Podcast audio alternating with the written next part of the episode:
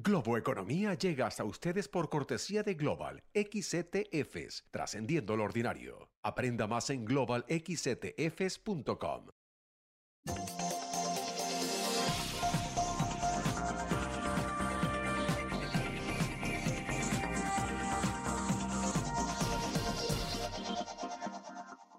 Hola, ¿qué tal? ¿Cómo están? Soy José Antonio Montenegro desde el New York Stock Exchange en Manhattan, desde la Bolsa de Nueva York y esto es Globo Economía.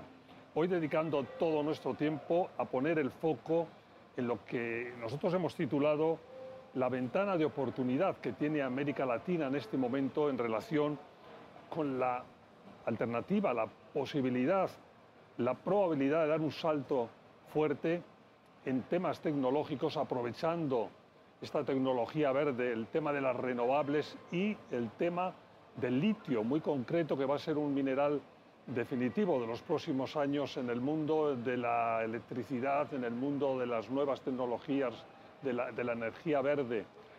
Vamos a hablar de todo eso y lo vamos a hacer con nuestro invitado hoy que ustedes conocen, José González, socio director de GCG Advisors, con el que hemos hablado en otras ocasiones y que tenemos ya conectado, si no entiendo mal, José. Gracias por estar con nosotros en Globo Economía. Un placer siempre, José Antonio, estar en el programa. Y como te decía, vamos, eh, queremos aprovechar para analizar contigo esto que hemos llamado una ventana de oportunidad, pero que cada vez es más generalizada la opinión que realmente si se sabe aprovechar, ahí tenemos algo importante, interesante, con muchas piernas, con mucho desarrollo hacia adelante. ¿Es así? Es correcto, José Antonio, la transición energética está cambiando el paradigma energético de uno basado en combustibles a otro basado en metales y minerales, de los cuales eh, América Latina eh, tiene una oferta importante y tiene lo que se llama una capacidad de minado de explotarlos y venderlos comercialmente. Además, lo, lo que ha señalado que el bono demográfico favorece al sur global, en el cual está incluida la América Latina. Efectivamente, porque se juntan eh, una serie de circunstancias que vamos a analizar en cuanto volvamos de esta pausa. Sigan con nosotros Globo Economía.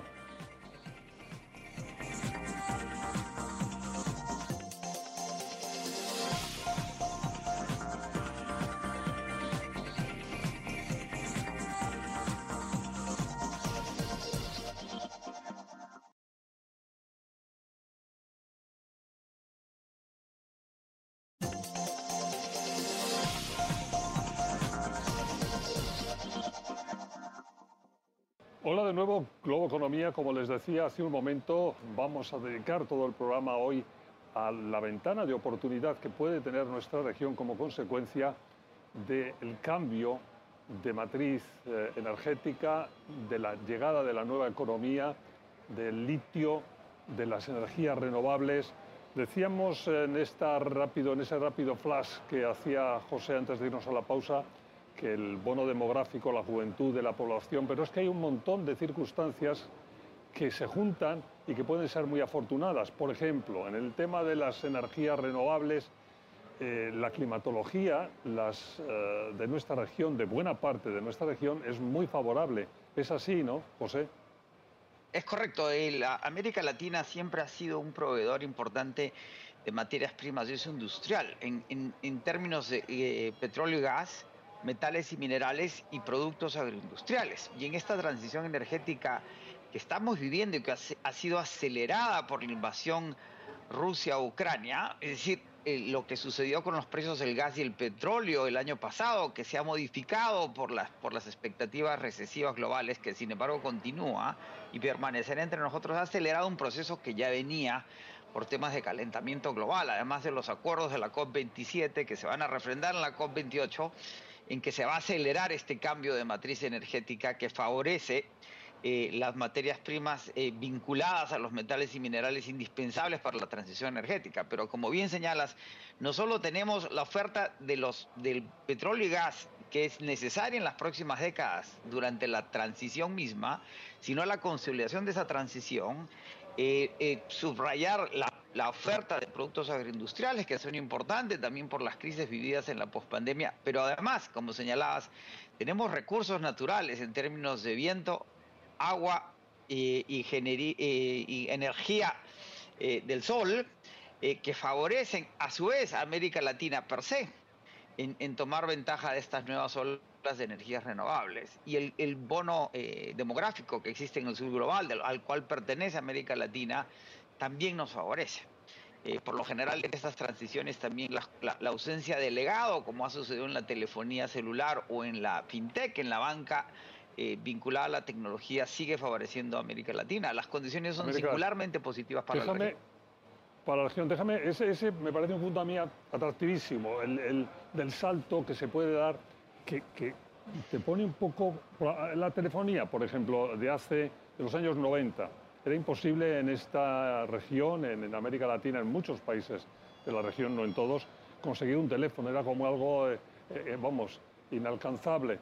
Bueno, de repente llega la telefonía, el, smartphone, el teléfono inteligente, el cambio radical de todo lo que supone las comunicaciones en ese campo y la región ha podido dar un salto en el que en lugares remotísimos, en los que no hay nada de nada, en los que no ha llegado prácticamente el 90% de las tecnologías del siglo XXI pues sí pueden tener un teléfono, por ejemplo, un teléfono inteligente y pueden comunicarse. Eso mismo puede empezar a pasar con la cuestión de las renovables. ¿Es así o estoy un poco no, siendo muy, muy fiable en, la descripción? Es, correcto, José Antonio. Eso se llama en términos eh, eh, em, de emprendimiento, de empresa, falta de legado. en sociedades como en la norteamericana hay grandes legados de tecnologías previas sobre las cuales se han ido construyendo las nuevas tecnologías. Entonces no es casual que la telefonía celular haya avanzado mucho más rápido y mucho más tecnológicamente hablando, de nuevo, lo que hoy día se llama, como el subglobal, lo que antes se llamaban las economías del tercer mundo subdesarrolladas. Hoy día se habla del norte global y del sur global. En el sur global se han dado saltos cuánticos porque al no, al no existir infraestructura, se crearon nuevas infraestructuras, nuevos sistemas que han posibilitado que la región de saltos cuánticos en términos de progreso que no, que no habíamos visto en el pasado. Y la telefonía celular es un ejemplo de eso. La fintech, la, banca, la bancarización en América Latina, que había sido un reto anteriormente inconmensurable, hoy día empieza a avanzar rápidamente por avances tecnológicos basados con los teléfonos inteligentes y la telefonía celular. Esa falta de legado que parecía ser eh, un, impedimento, más bien hoy día permite dar saltos. Y eso sucede a nivel global. Y, con las energías renovables puede suceder lo mismo, en la medida que al haber tenido infraestructura sobre la que hay que trabajar, que nos pasa mucho en Estados Unidos, ahí que los planes de la administración Biden tengan que ver mucho en inversión en infraestructura, podemos dar ese tipo de saltos, siempre y cuando incorporemos a los sectores eh, mayoritarios de la población, que es lo que está sucediendo en este proceso más o menos tumultuoso, estamos viviendo en América Latina, pero los, el proceso de crecimiento en la región es importante. Hoy una economía como la mexicana o la brasileña ya son prácticamente tan grandes como la economía rusa, que era hasta una, hace unas décadas la segunda potencia global. Eh, la economía peruana ha crecido en los últimos 30 años mil por ciento, desde ser una economía de 27 mil millones de dólares eh, a fines de los 80 Hoy es una economía de 270 mil millones de dólares. Es decir, las condiciones están dadas precisamente, como dice José Antonio, para que demos saltos cuánticos, cualitativos, que requieren acuerdos políticos para satisfacer demandas sociales. Bueno, vamos a tener que hacer una pausa aquí. Lo hacemos al volver el tema eh, crucial del litio. Hablamos de eso a la vuelta. Sigan con nosotros, Grupo Economía.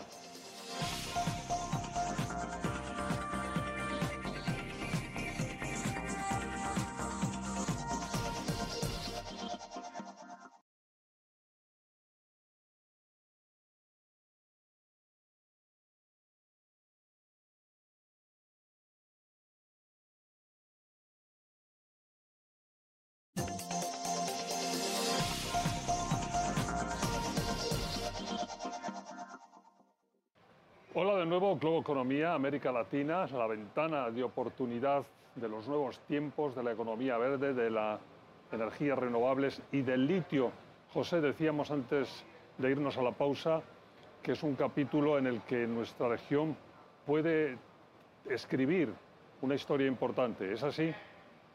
Es correcto. El canciller alemán Olaf Scholz acaba de visitar Argentina y Chile precisamente en busca de litio latinoamericano para suplir a la industria automotriz alemana. El triángulo de litio que, lo, que lo comprenden Argentina, Chile y Bolivia eh, tiene entre el 60 y el 80% de las reservas de litio minable a nivel global, José Antonio. Hay que tomar en cuenta que el 40% del costo de un vehículo eléctrico está en la batería.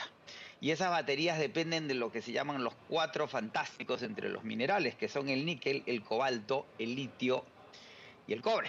Y, América Latina es la oferta más importante de litio a nivel global.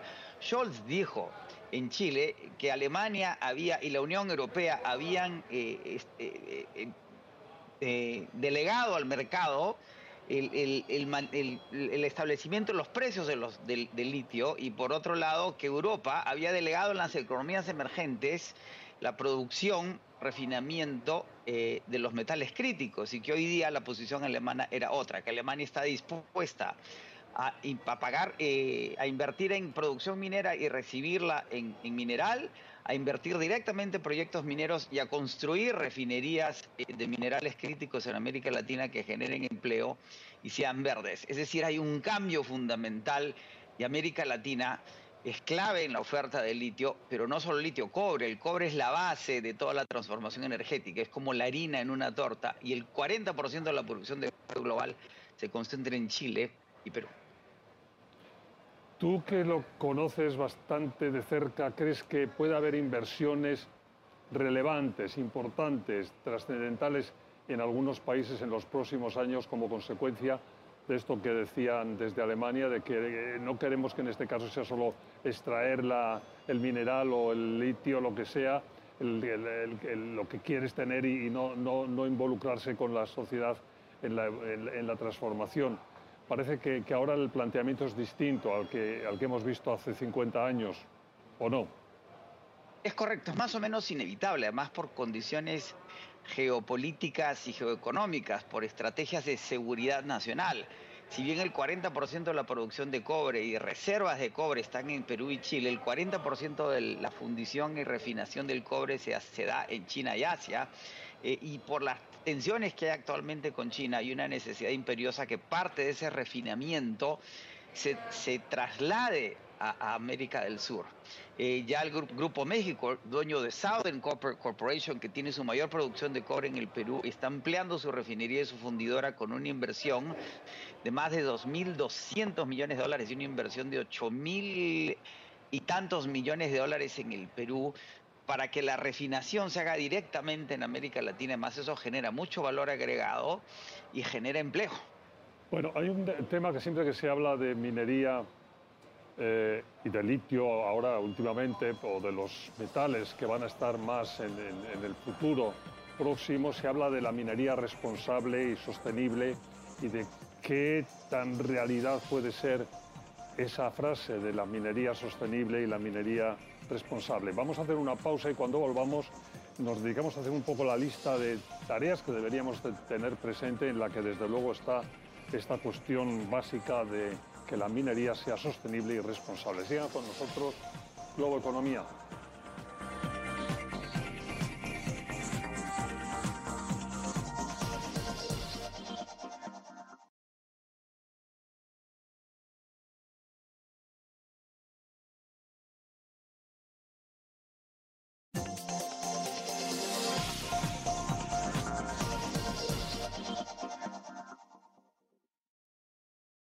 Estamos de vuelta a Globo Economía, hoy dedicando todo nuestro tiempo a América Latina, ventana de oportunidad, con José González, socio director de GCG Advisors. Y en este bloque decíamos, José, cuando nos íbamos a la pausa, que la minería del litio, la minería del cobre, la minería del futuro, la minería de los metales que están asociados más a las energías renovables, desde luego debe ser sostenible y desde luego debe ser responsable. Es posible, es probable, te diría yo, que esa minería del futuro de los próximos años sea drásticamente, si no drásticamente, muy distinta a la que hemos conocido por siglos y siglos? Esa minería ya está en, América Latina, José Antonio, Anglo American. La compañía eh, vinculada al cobre acaba de inaugurar la producción de, la mina de cobre más moderna del mundo que se llama Quellaveco, en Moquegua, en el Perú, en el sur del Perú. Eh, eh, que Yabeco es una mina inteligente, es una mina de nueva generación. Ahora, no solo es inteligente en el uso de, drones, sensores, eh, técnicas de explotación minera muy vinculadas a la tecnología que incrementan la producción del mineral y la seguridad, sino que es una mina inteligente en términos verdes, solo utiliza aguas recicladas y es una eh, tiene una filosofía, una doctrina eh, en donde se reduce lo que se llama no solo la huella medioambiental, sino la huella social. Es una minería que trata de crear eh, sinergias, intereses comunes con las comunidades que rodean la mina para que el ambiente social en la que se, se rodea la misma sea positiva. Incorpora lo que se llama un nuevo movimiento mujeres en la minería. Se está tratando de incrementar la participación de la mujer en las actividades mineras. Y la tercera huella es que se está proponiendo, se está promoviendo que el financiamiento de las operaciones mineras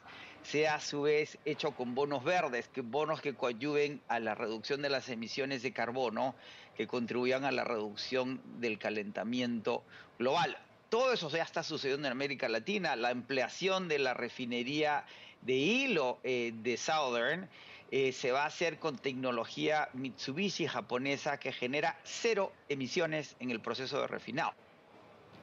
Y eh, un aspecto clave es la inclusión de las comunidades que están en torno a las propias minas de, donde proceden estos recursos, ¿no? que no siempre se benefician tampoco directamente y que a veces sufren, bueno, sin embargo, los efectos colaterales de algo que no es agradable. Algo que hay que decir, como tú estás contando, que está evolucionando a pasos de gigante, es decir, que no tiene nada que ver la idea que tenemos de una extracción minera actual a, lo que era hace unos cuantos años. Pero ¿hasta qué punto el tema de la inclusión eh, está también en primer plano?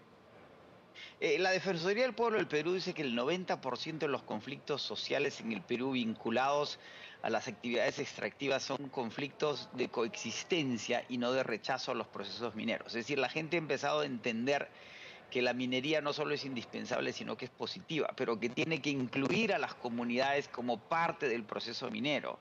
Y ya las comunidades están demandando inclusión financiera, lo que se llama rentabilidad social, lo que se llama la economía solidaria de la Escuela de Sevilla en España, la democratización del capital. No basta que las compañías mineras construyan hospitales y escuelas. Las comunidades están demandando cómo somos parte del proceso minero. Se están creando pymes, compañías que le den servicios comunitarias a las compañías mineras, transporte, servicios de alimentación, todo lo que necesita una mina que prácticamente vive de un campamento.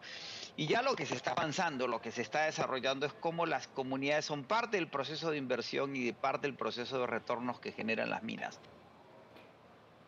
José, pues se nos ha terminado el tiempo, hasta aquí podemos llegar, pero creo que esa ventana de oportunidad de la que hablábamos al empezar y que hemos seguido manteniendo un poco a lo largo de estos 30 minutos de, programa, está ahí, que las oportunidades son eh, o pueden ser tremendamente importantes para nuestra región y que hay que seguirle poniendo foco. Muchas gracias por habernos ayudado en el análisis Encantado siempre, José Antonio. Un placer estar contigo.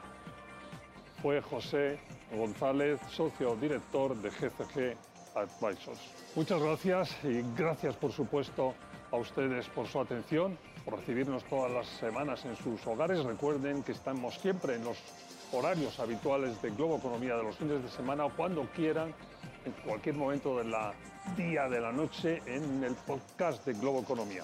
Hasta la próxima semana.